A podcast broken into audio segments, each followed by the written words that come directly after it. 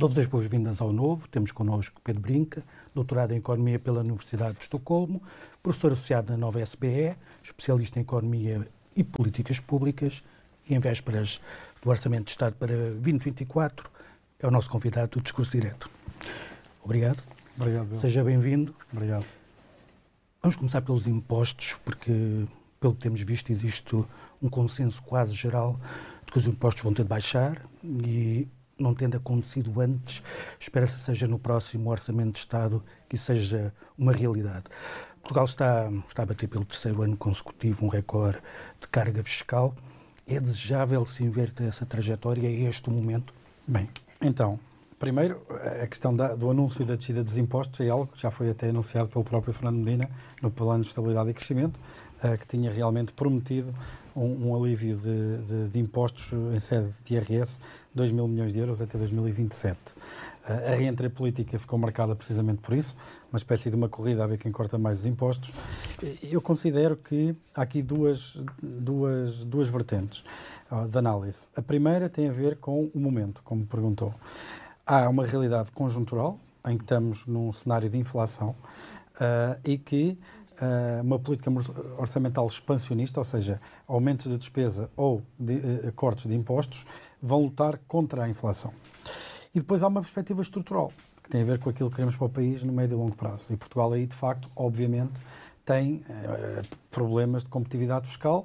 Temos perdido uh, bastante competitividade fiscal nos últimos 20 anos e uh, parece-me que sim, que nós precisamos de recuperar alguma dessa competitividade fiscal, precisamos de recompensar quem queria valor acrescentado, quem queria riqueza, quem queria emprego e, nesse sentido, esses alívios fiscais parecem, de um ponto de vista estrutural de longo prazo, bons. Não obstante, mais uma vez, é bom lembrar que numa, num cenário de inflação, ter este, hum, estas políticas expansionistas do ponto de vista orçamental lutam contra a tarefa do Banco Central Europeu. É bom lembrar, e Portugal não é daqueles que contribuem para isso, Sim. mas se a zona euro fosse um país, a zona euro estaria neste momento em procedimento por déficit excessivo, porque o, o déficit do orçamento combinado dos países da zona euro está em menos de 3,2% do PIB da zona euro. Uh, por isso há muitos países que de facto uh, não têm essa disciplina orçamental e que estão a contribuir para parte do problema e, e parte do problema é a inflação não descer tão rápido, termos taxas de juros mais elevadas durante mais tempo, porque a inflação não baixa tão rápido. E nesse sentido é preciso ter algum cuidado. A segunda vertente de análise tem a ver com a minha opinião, de que não é sério falar de baixas de impostos uh, sem falar de como é que essas baixas de impostos vão financiar. E essa era a pergunta seguinte. Nós, na discussão, no, na tal corrida que tem havido sobre a, a redução de impostos, falamos muito da, da, existência de uma margem orçamental. Uma margem orçamental num país que tem a dívida pública que tem e sistematicamente tem um déficit orçamental, existe essa margem? Como é que como é que podemos olhar para isso tendo em conta as despesas que já temos alocadas, já temos alocadas ao orçamento do próximo ano, nomeadamente as três grandes rúbricas, pensões, salários e, e juros? Vamos lá ver. Uh, em primeiro lugar, em primeiro lugar, é bom lembrar que nós, em juros, e estava no plano de estabilidade de crescimento, creio que foi uma subestimativa, acho que não vai ser tão elevado, mas aquilo que estava previsto no plano de estabilidade de crescimento era gastar 38 mil milhões de euros em juros até 2027. Ora bem, o que é que são 38 mil milhões de euros, não é? Eu não sei, eu comprei uma casa por 300 mil, quer dizer, estou completamente desensibilizado dos números quando falamos em mil milhões, quer dizer, mais 3 mil milhões para a TAP, é muito, é pouco, não sei, eu, nunca vi um mil milhões de euros à minha frente. Mas se nós traduzirmos isto para as pessoas que nos estão, que nos estão a ver, 38 mil milhões de euros são 70 aeroportos de Montijo. 38 mil milhões de euros são 6 aeroportos de Alcochete, são quase 2 PRRs, é metade por ano daquilo que nós gastamos, todas as administrações públicas, em saúde. Por isso é importante que exista esta consciência que se os cortes de impostos puserem em causa a consolidação orçamental, é disso que nós estamos a falar. Por outro lado, se os cortes de impostos forem financiados por de descida de despesa, cortes na despesa, é bom perguntar que despesa. Ora bem, despesa Uh, transferências sociais é complicado, porque nós vivemos num país que, se não fossem as transferências sociais do governo, em vez de termos uma taxa de risco de pobreza de 18%, teríamos uma taxa de risco de pobreza de 42% seja, se não fossem as transferências e o papel redistributivo do Estado, quase metade da população portuguesa era pobre. Ou estava em risco de pobreza. Ou seja, nesse sentido, não me figura como sério falar de cortes de impostos sem ter uma discussão profunda sobre um, como é que esses cortes uh, são financiados. Que margem é que existe? Bem, nós sabemos que para 2023, uh, se não houvessem medidas extraordinárias, quando o Conselho das Finanças Públicas, Sim. a execução orçamental uh, fechar-se-ia com um superávit de 0,9%. Um, no limite, temos o Orçamento de Estado de 23, que previa um déficit de 0,4%.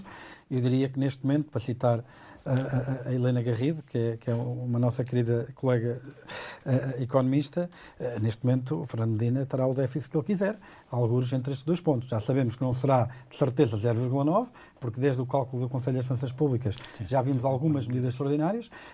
Duvido também que seja 0,4, porquê?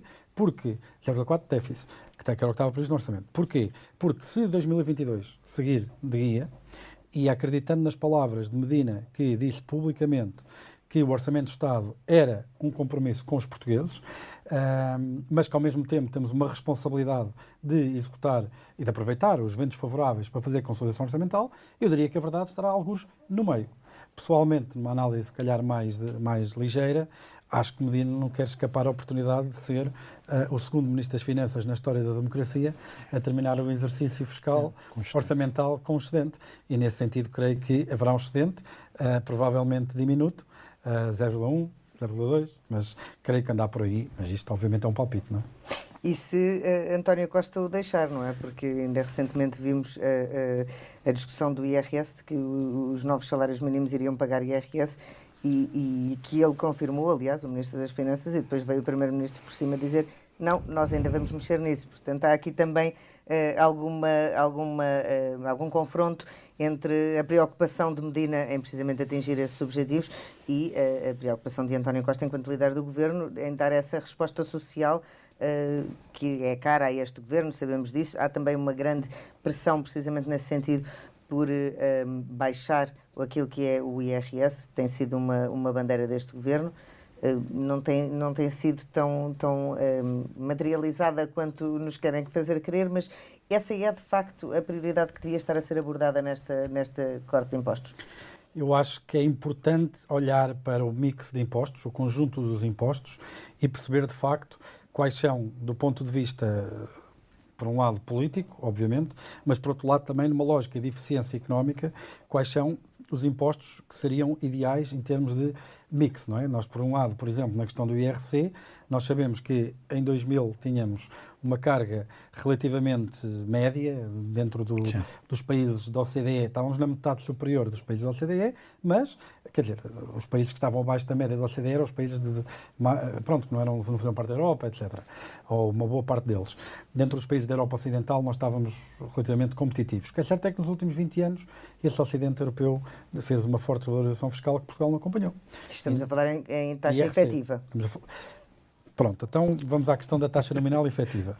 Uh, estamos a falar da taxa nominal máxima, estamos a falar uhum. dos 31%. Sim. Uh, o que é que acontece?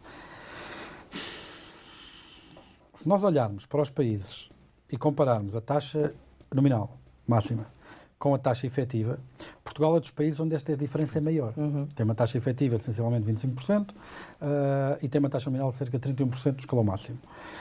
Mas também é, é verdade outra coisa. Se nós olharmos para os mesmos dados, vemos que existe uma associação forte entre medidas de ineficiência alocativa de capital e, precisamente, a diferença entre a taxa nominal e a taxa efetiva. Porquê? Porque é, qual é a diferença da nominal à efetiva? A diferença é... Taxas e taxinhas. É, é afetar o comportamento dos gestores das empresas de forma a tirar partida das exceções que o governo cria. Desde logo, a progressividade do próprio imposto, é? que as empresas maiores pagam um imposto maior, há aqui Sim. um desincentivo ao crescimento que não me parece de todo eficiente. Uh, as empresas ditas grandes uh, absorvem cerca de 20% do emprego, 22%, e são responsáveis por uma criação de 32% do valor acrescentado. As microempresas absorvem mais de 40% do emprego e são responsáveis por cerca de 23% do valor acrescentado. Só por aqui vê-se logo onde é que está a criação de valor por trabalhador, não é? Uh, por isso existe aqui uma distorção, um desincentivo ao crescimento por um lado, mas que por outro... alimenta o problema de produtividade, aliás. Exatamente. Nós somos um país de microempresas. Sim.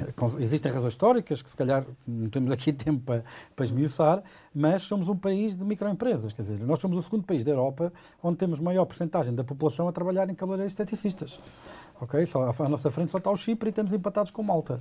Um, e é importante perceber que a economia portuguesa precisa de um novo paradigma, de um paradigma não assente em pequenos negócios de bens não transacionáveis protegidos da concorrência internacional que têm crescimentos da produtividade residuais ou nulos, mas sim em empresas que têm a ambição de crescer, de concorrer nos mercados internacionais e essa pressão competitiva obriga-os a ser produtivos, eficientes, organizados e competitivos. E é aí e é isso que alimenta a criação de valor, que depois sustenta a convergência económica, que sem ela não é possível termos uma convergência social. Não é possível termos o estilo de vida de um alemão, de um holandês, de um francês de forma sustentada no tempo, não é? Que é a tal convergência social, se não tivermos a médio prazo, longo prazo, a capacidade de criar tanta riqueza como eles, convergência económica. Podemos-lo fazer com base em dívida, e fizemos entre 98 e 2011, mas depois vem a realidade, e a realidade é como um comboio. Podemos querer ir contra ela, mas normalmente a coisa não corre bem, não é? Portanto, não devíamos estar a apostar no IRS, era muito, seria muito mais útil apostarmos nos impostos sobre a empresa? Não foi isso que eu disse todo. Uh, uh, eu acho que tem que haver um conjunto de... tem que haver uma abordagem sistémica para ambas as fiscalidades, IRS e IRC, Quer dizer, IRS percebe-se, não é? Quer dizer, as pessoas estão a sair do país porque as, a diferença das condições de vida lá fora são brutais, são muito melhores do que aquelas que têm cá. Há aí alguma competitividade a, a ser ganha, claramente. Nós, nós não podemos penalizar quem quer trabalhar mais e quem quer uh, formar-se mais e adquirir mais qualificações para depois vender o seu trabalho a um preço maior. Quer dizer, os incentivos estão todos ao contrário, não é? Um, por outro lado, obviamente, nas empresas, já falámos, temos aqui esta, esta falta de competitividade. Por isso, mas lá está, mais uma vez, esta discussão não pode estar divorciada da discussão da, de como é que se vai financiar isto. Se é por em causa a consolidação orçamental, que eu acho que é uma péssima ideia. Eu acho que o PS e este governo têm feito, independentemente dos méritos de como o fez, uh, têm feito um, um, um extraordinário contributo para, para o país com a consolidação orçamental que tem acontecido. Seria fácil esbanjar todos estes ventos favoráveis que nós temos tido uh, uh, um, em medidas mais populistas, uh, por isso esse mérito há que reconhecer, um, mas Quer dizer, estes ventos favoráveis não vão continuar a superar sempre na mesma direção. A Europa está completamente estagnada. É claríssimo para mim que para o ano o crescimento vai ser inferior ao que foi este ano. É claro para mim que a inflação para o ano vai ser inferior à que tem sido. E, obviamente, que esses dois ventos favoráveis, que são aqueles que suportaram em larga medida em conjunto, lá está, com a disciplina orçamental que o Estado também fez, mas que suportaram em larga medida a consolidação que tem sido feita, vão deixar de superar e vai ser muito mais difícil fazer consolidação orçamental e os brilharetes que foram feitos. Por isso, nesse sentido, para mim, o, o, o ênfase está numa dimensão que tem sido muito pouco falada e que, para mim, é crucial. É preciso olhar para o Estado de uma forma profunda, fazer, olhar, pensar profundamente na questão da reforma do Estado, perceber onde é que há ineficiências, perceber o que é que pode ser otimizado. Nós vamos gastar mil milhões em modernização administrativa e finanças. Eu gostava de saber o que é que vou ter em troca.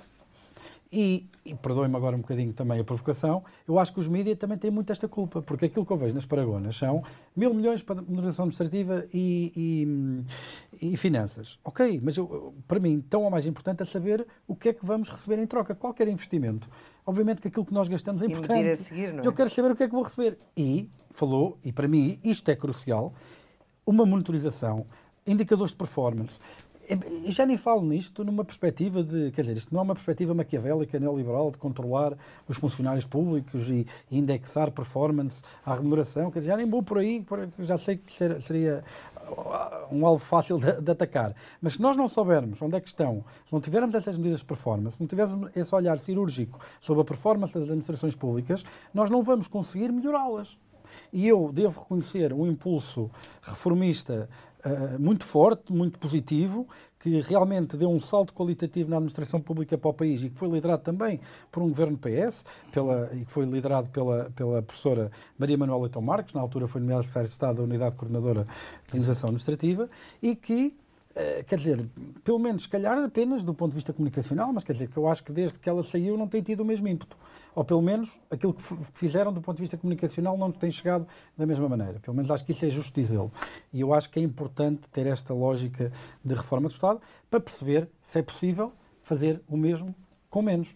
E se for possível fazer menos, mesmo com menos, libertamos recursos precisamente para para fazer esses cortes de impostos e aumentar a competitividade da economia portuguesa. Mas não temos ouvido falar em reformas, antes pelo contrário, e temos pelo menos dois setores que, que têm estado no, nas parangonas dos jornais e, e, que vão requerer financiamento, saúde educação. Como é que se compatibiliza isto quando olhamos para 20, para 2024 e, e, a seguir. Nós estamos a falar muito no, na, nas condições estruturais que podemos ter para a frente. Mas lá está, há depois a, a questão política e há, e há o curtíssimo prazo, que é o orçamento do próximo ano. Como é que isto se pode compatibilizar para garantir, por exemplo, alguma paz social? A paz social é um tema importante e há uma coisa que me preocupa, como economista, naturalmente, que a minha área também de, de, investigação passa um pouco por aí, mas principalmente como cidadão. Nós, nós, quando olhamos para a Europa, principalmente nos segmentos que criam mais valor acrescentado, que é nesses que nós queremos estar, nós temos dois paradigmas de estruturas fiscais. Nós temos países uh, com estruturas fiscais uh, mais leves, uh, com estados sociais mais pobres, uhum. okay, que é importante Sim. dizer isso também, mas com grande capacidade de atração de investimento, com forte dinâmica económica e com um crescimento económico bastante robusto. Podemos pensar em vários países de economias de leste, por exemplo. Uh, depois temos um segundo paradigma de países fortemente capitalizados, fortemente produtivos, uh, com estados sociais fortes, sustentado também com fiscalidades elevadas. Quer dizer, depois temos Portugal, que tem impostos de rico num país que é pobre.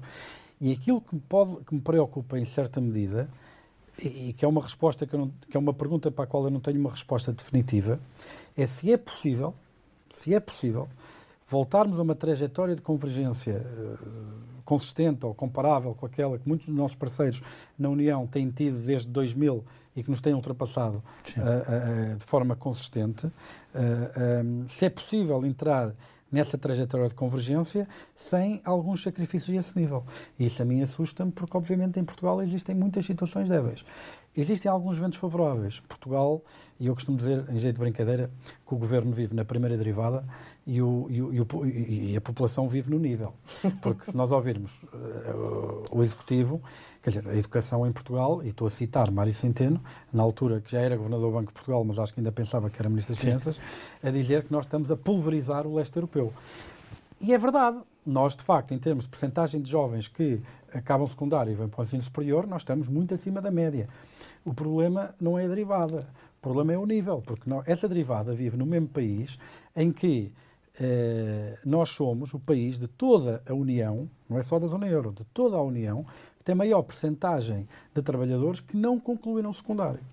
O que é que isto quer dizer? Isto quer dizer que eh, nós temos aqui uma forte transição geracional, uma forte mudança geracional uh, nas qualificações e noutro tipo de, de, situações que podem ser um vento favorável, favorável muito forte e que talvez seja uma resposta àquela pergunta que eu tenho medo de não saber bem a resposta, que é precisamente a questão se é possível voltarmos para uma trajetória de convergência comparável àquela que os nossos congêneres europeus de leste têm conseguido percorrer sem passar por esses sacrifícios. Mas os nossos ah. jovens, esses jovens qualificados que estão a mudar o paradigma, estão a sair? Estão, estão. Anda aí um pouco uma polémica com os números do INEC, não batem certo com os números da Segurança Social. Uh, veremos quem é que tem razão, mas pelo menos no stock, ok? Não vamos olhar pelos últimos números, pelo menos no stock, Portugal, em termos de taxa de imigração, e aqui estamos a falar de taxa de imigração, o número de portugueses a viver no estrangeiro a dividir pela população portuguesa, Portugal está em oitava no mundo e quem está acima de nós são Estados falhados, ou, quer dizer, como a Somália, ou a Palestina, ou, ou, Estados que tiveram guerras civis, como o Kosovo. Países que estão destruídos, no fundo. Ou estão, ou passaram por processos de, não é? Mas e como é que se inverte essa, essa Temos que tornar Portugal mais competitivo, mais atraente a quem quer criar riqueza e valor. Agora, como é que nós vamos fazer isso sem pôr em causa o Estado Social? Como é que vamos fazer isso? Para mim, só há uma resposta, que temos, que temos a obrigação, o imperativo moral, de procurar, até para não pôr em causa essas transferências sociais, que é precisamente olhar de uma forma profunda para a organização do Estado e perceber o que é que pode ser otimizado e que margem é que existe para conseguir tornar a economia portuguesa mais competitiva, sem pôr em causa as transferências sociais que, se não existissem, punham na miséria muitas pessoas. A proposta que a CIP apresentou no seu Pacto Social, aliás, houve um leque de propostas, a mais falada foi esta do 15º mês livre de impostos, seria, uh, seria por propostas deste sentido e também das que foram feitas, uh, por exemplo, para uh, sistemas alternativos e complementares de reforma, um, seria por aí que se poderia convencer os jovens a ficar? Eu creio que essa proposta foi feita não só pela CIP, mas uma proposta também similar pelo PSD, que era meter um prémio uhum. de produtividade. Assim, só uma coisa que os portugueses são é criativos, não é? Nós iríamos passar a ter, obviamente, é que toda a gente tinha um prémio de produtividade máximo, que era, no fundo, uma maneira de ter remuneração sem pagar impostos. E depois lá está, é o gato e o rato, como vimos há bocado na questão das rendas. Então a resposta a isso, que era a norma que na proposta do PSD existia, era que isso só poderia acontecer se uh, a, a parte da remuneração não excedesse X% daquilo que tinha ganho nos anos anteriores. Mas depois, então, o que é que acontece aos novos trabalhadores? Eles não podem ser produtivos? Quer dizer, Mas era uma coisa fixa em dois anos, não é? Pois, mas esse é o meu ponto. Até os novos, os novos contratações, essa norma travão não podia ser aplicada. Que, ou seja, o que é que me impede a mim, enquanto patrão, de contratar um trabalhador a dizer-lhe o teu ordenado é isto, X da ordenado base é isso menos os 6% de prémio de produtividade e recebes o prémio de produtividade como ordenado. Quer dizer, nós somos muito criativos a andar à volta destas soluções. Isto são coisas que também ficam... não fazíamos, não trazíamos soluções, não é? Claro. Não, não, mas é essa em particular. Ou seja, isso é uma coisa gira que fica bonito numa t-shirt e tem piada, mas, mas sinceramente eu acho que não é por aí que as soluções vão, vão entrar. Eu acho que as soluções têm que entrar é por, de facto, eh, reformas estruturais no país que permitam potenciar eh, o crescimento de valor. E nós podemos discutir dúzias delas aqui se tiverem tempo para isso. Ah, ah, mas eu acho que, e não acho que essa seja uma medida estrutural, quer dizer, os impostos ou baixam ou não baixam. não, seria uma medida conjuntural, sim. Exatamente. Falou em, em transferências sociais e eu perguntava-lhe em relação à situação que estamos a viver agora, de alguma crise e, e à perspectiva que temos para o próximo ano, faz mais sentido aquilo que se tem discutido, a, a redução generalizada dos impostos, a redução do IRS ou o aumento das transferências sociais? Duas coisas. Primeiro, não estamos em crise. Essa é a primeira que é importante dizer. Se nós estamos em crise num ano em que vamos crescer 2, qualquer coisa, quer dizer, meu Deus, então quando é que não estamos em crise, não é? Tivemos em, se calhar não estivemos em crise desde o 25 de Abril, talvez três ou quatro vezes, não é? Pronto, essa é a primeira coisa a dizer. Não obstante, não quer dizer que haja muita gente que não esteja em crise. São coisas diferentes, ok? Uh, nós não temos um problema de média, porque em média o PIB está a crescer, nós temos um problema de franjas da população que foram desproporcionalmente afetadas por toda esta dinâmica de eventos. Se nós, por exemplo, ver um segmento específico, crédito à habitação, uh, em 2019 nós tínhamos cerca de 18 mil famílias com taxa de esforço acima de 35%. Nós, no fim de 2022, antes de uma subida de 3,25 pontos percentuais desde o ano passado, nós tínhamos 70 mil famílias com taxa de esforço acima de 50%. Essas têm que ser ajudadas porque não creio que haja aqui risco moral de ajudar essas pessoas. Não, não é, ninguém esperava, nem o próprio regulador, que fazia os testes de stress com limite de 3 pontos percentuais, Sim. nem eles esperavam que pudesse haver uma coisa desta, desta magnitude. E que, aliás, reduziu esses limites dos testes de stress no, no último, nos últimos meses. É? Reduziu, é? pronto, isso foi, foi uma medida...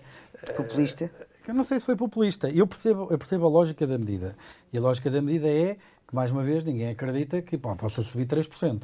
E se nós vamos ver e limitarmos os empréstimos a quem quer comprar casa agora, que a taxa de esforço não ultrapasse os 50% ou os 35%, com 3% em cima disto, eu para vos dar uma sensação quantitativa do que é que isso quer dizer, em fevereiro de 2022, uh, eh, quem fizesse um empréstimo para comprar uma casa de 300 mil euros pagava uma prestação de 900. Quem fizer, neste momento, está a pagar uma prestação do dobro mas não é essa a comparação relevante para aquilo que estamos aqui a falar. A comparação relevante é, é os mesmos 900 euros, uhum. quanto é que conseguem financiar? E é menos de metade. Ou seja, imagine pôr 3% em cima disso. não há, não, quer dizer, não, não existia, era impossível, não é? Ninguém se financiava. Ninguém se financiava. Por isso eu percebo, eu percebo, eu percebo essa medida. Mas não, era, mas não é porque não existem de facto condições de rendimentos das pessoas para que elas tenham acesso a um crédito uh, de uma maneira saudável? Há uma coisa que aí me preocupa bastante, indo diretamente à sua pergunta. Nós estamos a criar uma clivagem muito grande em termos de desigualdade de riqueza. A forma dominante da acumulação de riqueza em Portugal é a habitação. É a, é a forma dominante de poupança Sim. e riqueza de todas as famílias. É a habitação.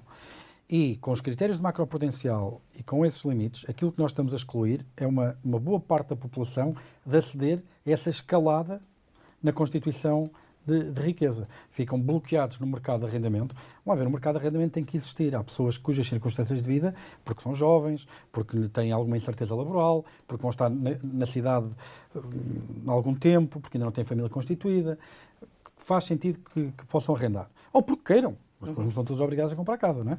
Uh, mas uh, é importante que quem tenha condições, quem tenha estabilidade no emprego, quem tenha, quem tenha hum, rendimentos e tenha vontade, que o possa fazer.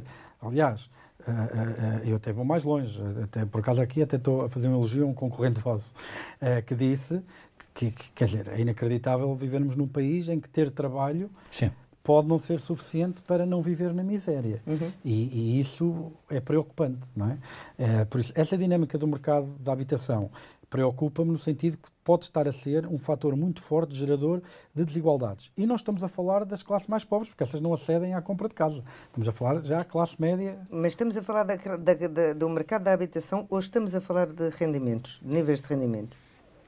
Bem, as duas coisas não podem ser separadas. Só há, só há preços as casas só se vendem Uh, uh, se as pessoas tiverem disponibilidade financeira para as certo, comprar. Não é? Mas se nós dissermos que as pessoas não têm capacidade de aceder não ao crédito, é, mais uma vez, essa franja não tem capacidade para aceder ao crédito, não tem capacidade, muito menos, para eh, comprar a casa com meios próprios, não tem capacidade para pagar uma renda, não tem capacidade para pagar todas as despesas do mês, não tem capacidade para pagar um seguro de saúde, não tem capacidade... se calhar o problema não é do mercado da habitação, do mercado dos seguros, do mercado de arrendamento, mas sim dos salários, não é?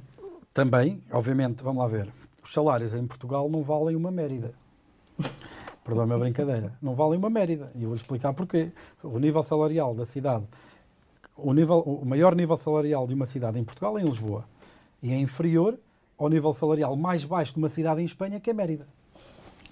Por isso, só por aí nós percebemos, de facto, que somos um país pobre, em média, e que, uh, obviamente, que é complicado. Na questão da habitação, especificamente, é bom lembrar que nós temos aqui um, podemos ter aqui um problema em que construir para o segmento médio-baixo, ou médio Sim. até, pode não ser a opção mais atraente do ponto de vista financeiro para os promotores. Não é? E enquanto houver procura que sustente o segmento de classe média alta e alta, obviamente que muitos dos recursos são desviados para aí. E, e, pronto, e daí que eu creio que existe agora um movimento forte de resposta das políticas públicas à criação de uma oferta pública de habitação. Agora, não deixa de ser irónico. A questão seguinte era, era exatamente essa. Então, é aí que, que, as políticas públicas têm de intervir. Como é que podem intervir? Primeiro, através da criação da oferta. Se é uma falha de mercado, vamos lá ver, o setor ficou muito, muito fragilizado após a, a grande recessão, não é? Eh, não só foi uma crise do setor imobiliário, uma grande desvalorização do imobiliário, que afastou muitas pessoas, algumas até foram, umas empresas de construção até terão ido à falência, mas o próprio Estado continuou um conjunto de programas de subsidiação de rendas, etc. Foi um choque brutal. E, e ao mesmo tempo... 17 casas por ano. Era eu, essa estatística que eu ia, que já me estragou a, a próxima frase. Que é, e é precisamente isso, que é, o próprio Estado deixou de construir. Entre 2000 e 2010 já eram 930 uhum. fogos, entre 2010 e 2020 foram precisamente esses 17 no município de Lisboa, uhum. no período em que esteve lá António Costa e Fernando Medina. Pronto. É importante e é justo também lembrá-lo que boa parte da construção que ainda foi dos anos anteriores tinha a ver com o programa, com o programa de acabar com as barracas uh, no município de Lisboa. Espero. E isso explica uma boa parte dessa criação de fogos e, eventualmente, tivemos sucesso, acabamos com as barracas e, quer dizer, não vamos continuar, continuar a, a, a, construir habitação para barracas que já não existem, não é? Pronto. Por isso, parte, parte disso tem essa desculpa, não é? Entre aspas. E também passámos por um período complicado em termos de consolidação orçamental, controle das contas públicas, tudo isso. Mas esquecendo o passado e olhando para o futuro, claramente que, tendo 2% do parque habitacional público, obviamente que há aqui uma margem importante que o Governo pode fazer. Mas nem que o Governo gastasse todo o dinheiro do PRR, e agora estou a citar um colega meu, gastasse todo o dinheiro do PRR em habitação pública, nem assim nós conseguimos provavelmente resolver o problema. Depois vêm números de, ah, nós temos 750 uh, mil casas desocupadas, o problema não é, não é de não haver casas. Só eu tenho duas ou três casas. Só que uma fica no Pá Barreiro, que é um pinhal que fica lá atrás, de, na, na Gozela, Santa Combadão. Quer dizer, provavelmente não é uma grande resposta para quem precisa de viver em Lisboa para trabalhar em Lisboa, não é? Nós tivemos um, um movimento muito acentuado de imigração do interior para o litoral, que faz com que boa parte desta oferta que é descrita, obviamente não tenha qualquer relevância para as soluções que as pessoas precisam. E essas soluções estão principalmente nos grandes centros urbanos. Não é um, uma questão apenas limitada a Lisboa e Porto, mas é muito explicada por Lisboa e Porto. Exatamente. O, o, debate tem sido muito centrado no, no IRS e, e na questão da descida do imposto e muito nestes casos, como por exemplo o mercado da habitação, uh, que, é um, que é um daqueles em que se esperam algumas respostas do, no, na proposta de orçamento. Olhando para as empresas, e nós já olhamos um pouco para as empresas, uh, o que é que o que é que podemos esperar para o, para o tempo mais próximo? O que é que podemos esperar para a proposta de orçamento de Estado que incentive a resolver alguns daqueles problemas que nós já falámos aqui? Das empresas. Do lado das empresas. Eu não sei, eu não faço parte do executivo. Custa muito antecipar que, que medidas é que poderão vir aí. Eh, eu sei que medidas gostaria. Eu gostaria, por exemplo, de resolver o problema dos atrasos na justiça. Nós fizemos um grande caminho uh, na parte do civil, fizemos um grande caminho na parte do criminal, mas no administrativo ou fiscal continua a ser uma catástrofe. Nós tivemos a Presidente do Supremo Tribunal de Direito Administrativo e Fiscal semana, o ano passado há cerca de um ano e meio, em fevereiro do ano passado, se não estou a erro, a dizer que, uh, acho que não, estou a citar mal, que a autoridade tributária usava a morosidade dos tribunais contra os contribuintes, quer dizer, algo que parecesse. Uh, o tempo médio dos dias, de, de, de, o disposition time, que é uma métrica que calcula a morosidade do tempo judicial, quer dizer, era o triplo ou quádruplo Sim. da média comunitária, até há pouco tempo. Eh, os meus números podem estar um bocado desatualizados, são para aí de 2019, talvez. Pronto, mas era, acho que nada, desde 2019, acho que nada mudou de forma fundamental. Por isso, essa definitivamente é uma dimensão e que afeta de forma sobre, eh, sobremaneira as empresas, não é? Qualquer diferente que uma empresa tenha com a autoridade tributária é para arquivar e, e um dia pensa-se nisso, não é? Uh, essa era uma. Outra que eu gostava de ver mudada, por exemplo, é nós percebermos que somos um país que tem uma geografia privilegiada, somos a porta uh, da Europa para o Atlântico, estamos em oitavo lugar no índice de, de conectividade do, de rotas, número de rotas uh, do, do, Banco Mundial, no índice de desempenho logístico do Banco Mundial, mas depois na performance das alfândegas ou nas infraestruturas aeroportuárias estamos em 33º ou, ou 30 não é? É tudo desviado uh, para Espanha, Holanda, etc. Quer dizer, eh, estamos, estamos ou seja, nós, nós, nem daquilo que temos uma, uma, vantagem natural competitiva temos sido capazes de mudar. Pagamentos e atrasos, Portugal não é só campeão europeu de futebol, Portugal é campeão europeu dos, do, do, dos atrasos nos pagamentos Sim. e nas consequências que esses atrasos de pagamento têm para as tesourarias das empresas. E quem é o maior prevaricador? O Estado. O Estado. É? Sei que têm sido feitos esforços e até por imposição comunitária, porque há novas diretivas que obrigam uh, uh, os, Estados, os governos dos Estados-membros a ser mais rápidos no pagamento uh, de, dessas, dessas faturas. Mas quer dizer, é uma coisa que até nem sequer tem impacto orçamental, não é? Pagar a horas, porque a despesa está lá e está, mas tem um, um poder disruptivo muito forte na, nas empresas. E, e essa era outra. Uh, nós temos legislação laboral que é extremamente ineficiente. Quer dizer, nós somos o, o país da OCDE, o terceiro país da OCDE com maior rigidez da, da, proteção ao trabalho, com maior proteção laboral. E nós podemos dizer, bem, a estabilidade do emprego é um bem político e, e nós, enquanto sociedade, podemos escolher pagá-lo. Isso é uma opção política perfeitamente uh, legítima.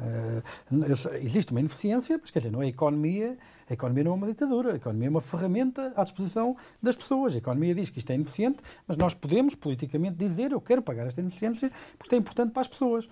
Mas depois somos o terceiro país da União com maior porcentagem de trabalhadores com trabalho a termo certo. Exato. Ou seja, criamos Justa a legislação, criamos as distorções e depois de criar as distorções, nem sequer temos o bem político que as distorções visavam proteger.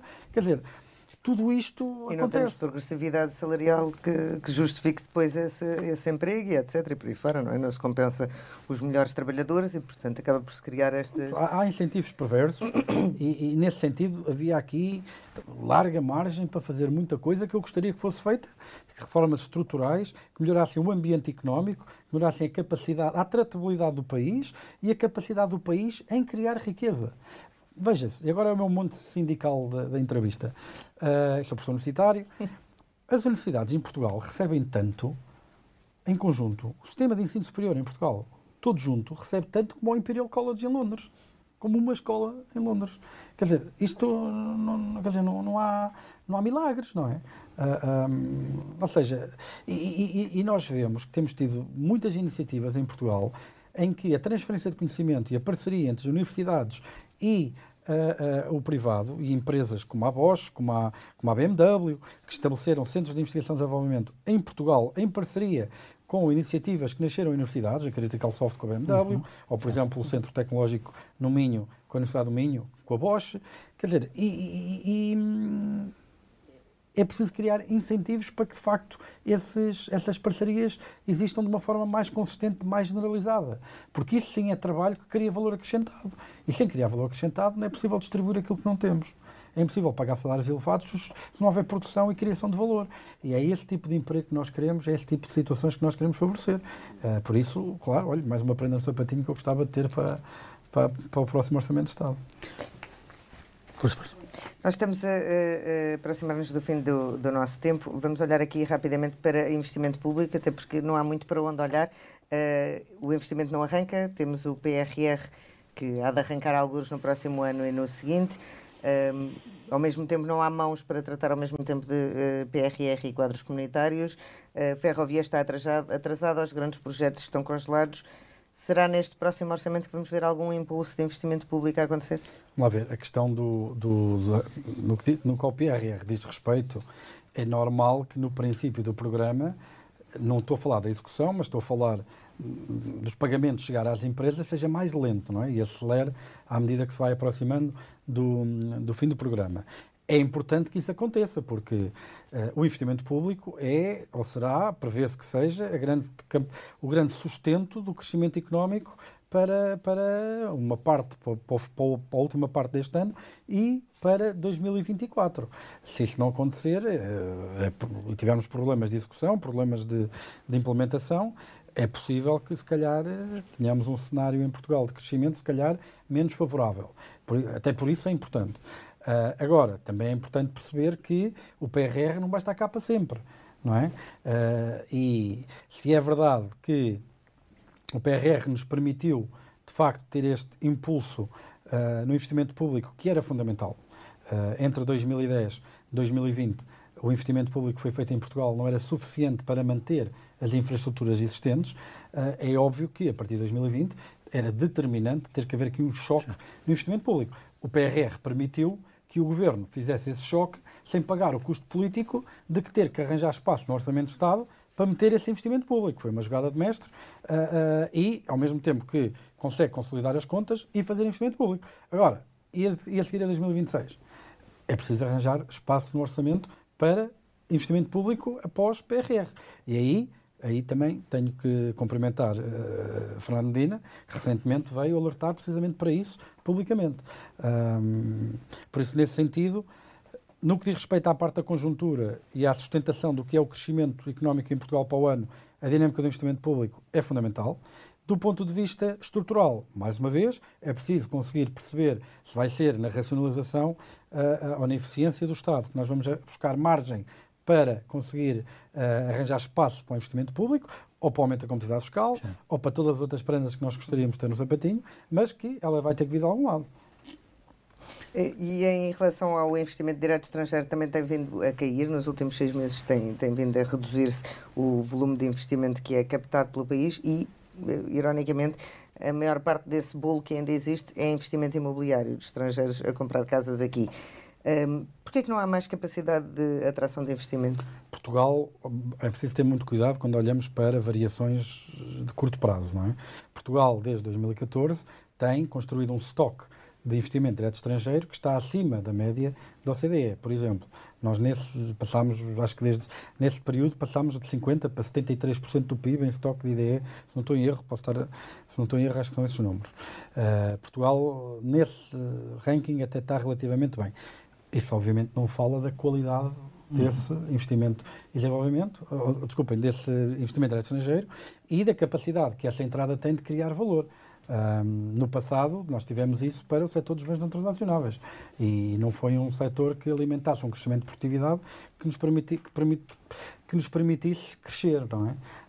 Um, agora, o que eu vejo são algumas notas positivas nessa dimensão e que aquilo que vemos é que a parte das nossas exportações que tem maior densidade de alta tecnologia ou de média alta tecnologia tem subido de facto nos últimos anos.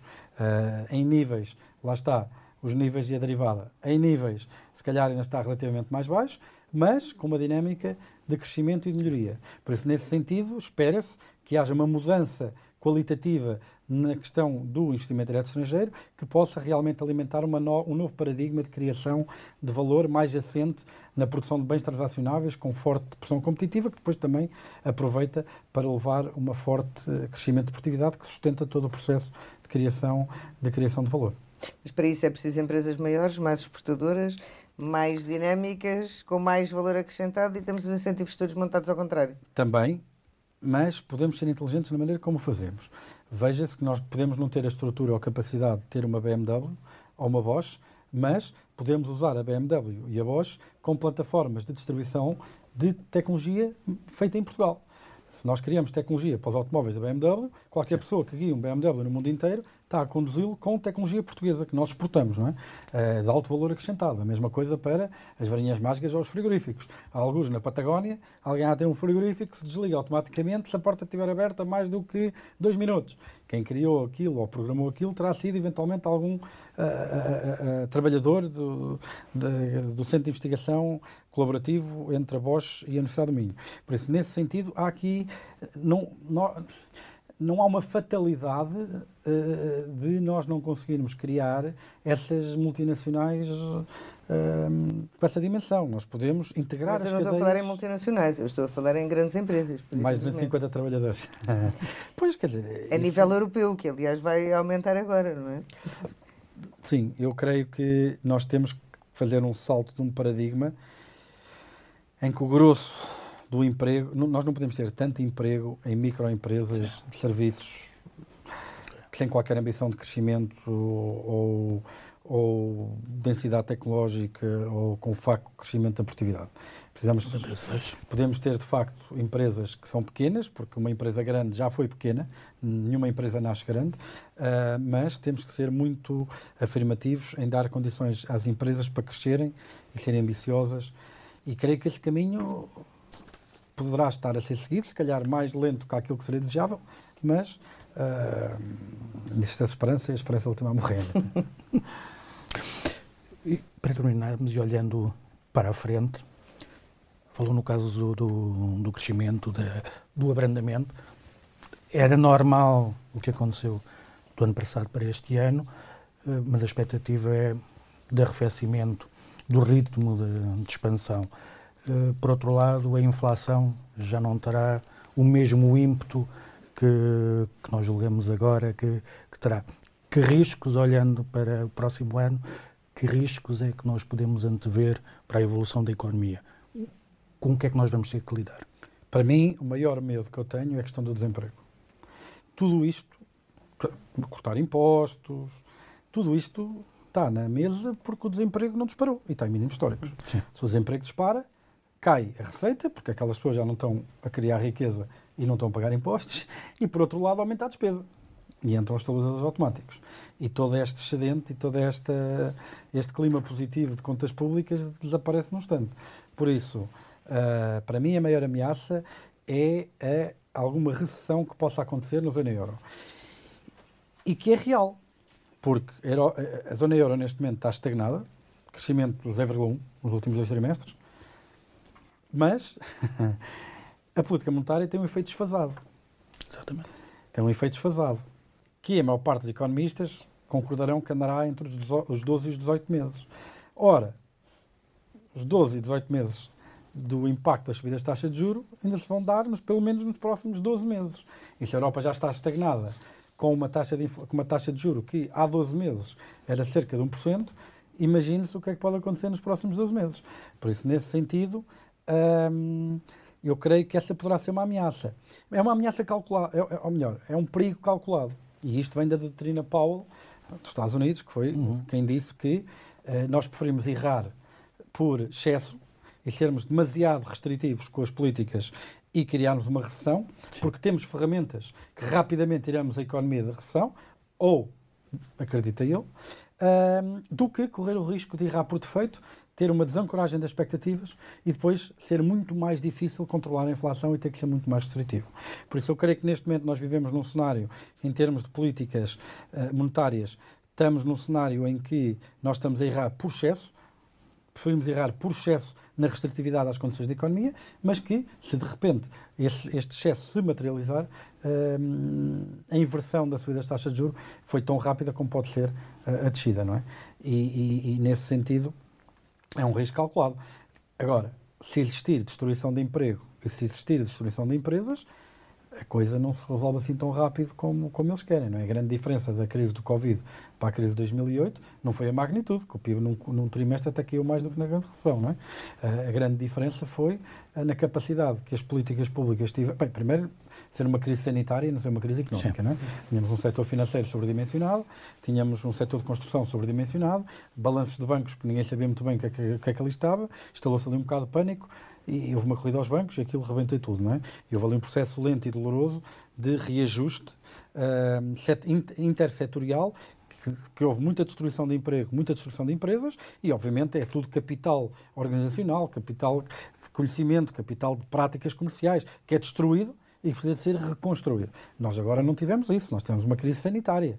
Um chinês comeu um morcego mal passado e de repente está toda a gente doente. Não é? Uh, era óbvio que quando a economia deixasse de estar restringida pelas medidas de controle sanitário, Sim. que a economia iria, iria recuperar de forma muito rápida. Um, por isso, nesse sentido, se o próximo ciclo, a próxima recessão, se quisermos, uh, uh, se vier a acontecer, se conseguirmos mais uma vez evitar, formos rápidos a agir e conseguimos evitar a destruição de emprego e de empresas, creio que o dano será relativamente controlado e essa maior ameaça que nós temos dos efeitos desfasados da política monetária, que se podem manifestar em toda a sua força durante 2024, podem não se concretizar. E a que nível é que estarão os juros então no próximo ano? Vamos lá ver, as expectativas que existiam em janeiro é que a taxa de juros começasse a descer em julho. Depois, em fevereiro, saíram os números da, saíram os números da inflação em Espanha e em França e entrou toda a gente em pânico e então descidas de juro não antes de setembro, não é? Depois começámos a ver que a inflação estava a descer mais lentamente que aquilo que nós queríamos. E então as, as descidas já só seriam em janeiro. E neste momento a melhor expectativa que nós temos de descidas de taxa de juros será só em junho. Por isso, quer dizer, uh, tentar fazer Mas aqui. Diga qual é que será o, o, o, patamar normal para as taxas de juros. Não serão certamente os 7% que já tivemos, não serão certamente os zero que não fazem sentido. Não sei o, existe uma discussão muito grande entre académicos e economistas sobre o que é a taxa de juros natural, taxa de juros de longo prazo. Sim. E esta taxa de juros natural e de longo prazo tem determinantes que não têm diretamente a ver com esta conjuntura. Tem a ver com mudanças estruturais, por exemplo, no padrão de poupança do leste asiático. Que se diminuir a procura de poupança na Europa, vamos ter que conviver com uma taxa de juros maior, ponto. Tem, por exemplo, a ver com o crescimento da produtividade. Se a aceleração digital que nós vimos foi cinco vezes mais rápida só em 2020-2021 do que foi nos cinco ou sete anos anteriores, se isso levar a um aumento da produtividade, obviamente também vamos ter Sim. uma taxa de juros maior. Tem a ver com a transição demográfica. Se nós conseguimos, nós tivemos uma forte transição demográfica com o conhecimento da Europa, eh, mas essa transição demográfica transitou para um novo paradigma em que a Europa está, está mais velha, mas está a abrandar. Uh, e abrandando a transição demográfica, também pode subir a taxa de juro natural de longo prazo, porque o que nós tivemos agora foi um, um, um desequilíbrio muito grande entre pessoas acima dos 45 Sim. e pessoas abaixo dos 45. Acima dos 45 tem dinheiro para emprestar, abaixo dos 45 querem a pedir emprestado, se há poucas pessoas a pedir dinheiro emprestado e há muita gente a querer emprestá-lo, obviamente a taxa de juros baixa, não é? Essa transição que vinha desde os anos 80, os boomers, etc., parece ter abrandado e, e, e a Europa está a acordar para um conjunto de políticas que incluem opções muito importantes e, que vão estar na agenda na área da imigração que podem inverter um, essa estrutura. E aí, obviamente, vai ter consequências para a, a taxa de juros natural. O que eu lhe posso dizer é que Truman, presidente americano, costumava dizer que o sonho dele era ter um conselheiro económico que fosse maneta. Porque sempre que perguntava o que é que ia acontecer, uh, o economista dizia que on one hand this happens, on the other hand that happens. Uh, eu, para honrar as boas tradições dos economistas, posso lhe dizer que por um lado, na taxa de juros natural há um conjunto de ventos que sugerem que ela pode ter subido. Ricardo Reis já fez vários, uhum. meu colega Ricardo, Sim. já fez vários uh, textos uh, a defender que, de facto, a taxa de juros natural de longo prazo poderá ter subido. E se isso é verdade, significa que as atuais políticas de taxas de juros do Banco Central Europeu podem não ser suficientemente restritivas para trazer a inflação abaixo tão rápido, porque é a diferença entre a taxa de juros natural uhum. e a taxa de juros nominal do Banco Central que nos dão a medida do grau de restritividade que esta, esta política está a ter na economia, uh, poderá significar que vamos ter inflação mais lenta a descer e se calhar só teremos inflação nos 2% ou 25% ou 26% por volta dessa altura e teremos taxas de juros uh, mais elevadas até lá. Se não for o caso, uh, e por exemplo, o Federal Open Market baixo. Committee dos Estados Unidos continua a estimar a taxa de juros natural nos Estados Unidos perto de 0%. Se essa for realmente a realidade, aquilo que poderemos esperar é que haja realmente uma quebra muito acentuada da inflação no próximo ano, e que, de facto, 2024, dois, não digo 2024, mas que 2025 ou 2026 podem ser iguais a 2019. Portanto, é esperar para ver. Muito obrigada, eh, Pedro Brinca, por ter estado connosco, ter sido nosso convidado nesta, nesta semana. Uh, nós, uh, foi, pode acompanhar-nos, pode ler-nos tudo na edição impressa do Novo neste sábado e continuar a ver-nos em uh, o novo.pt.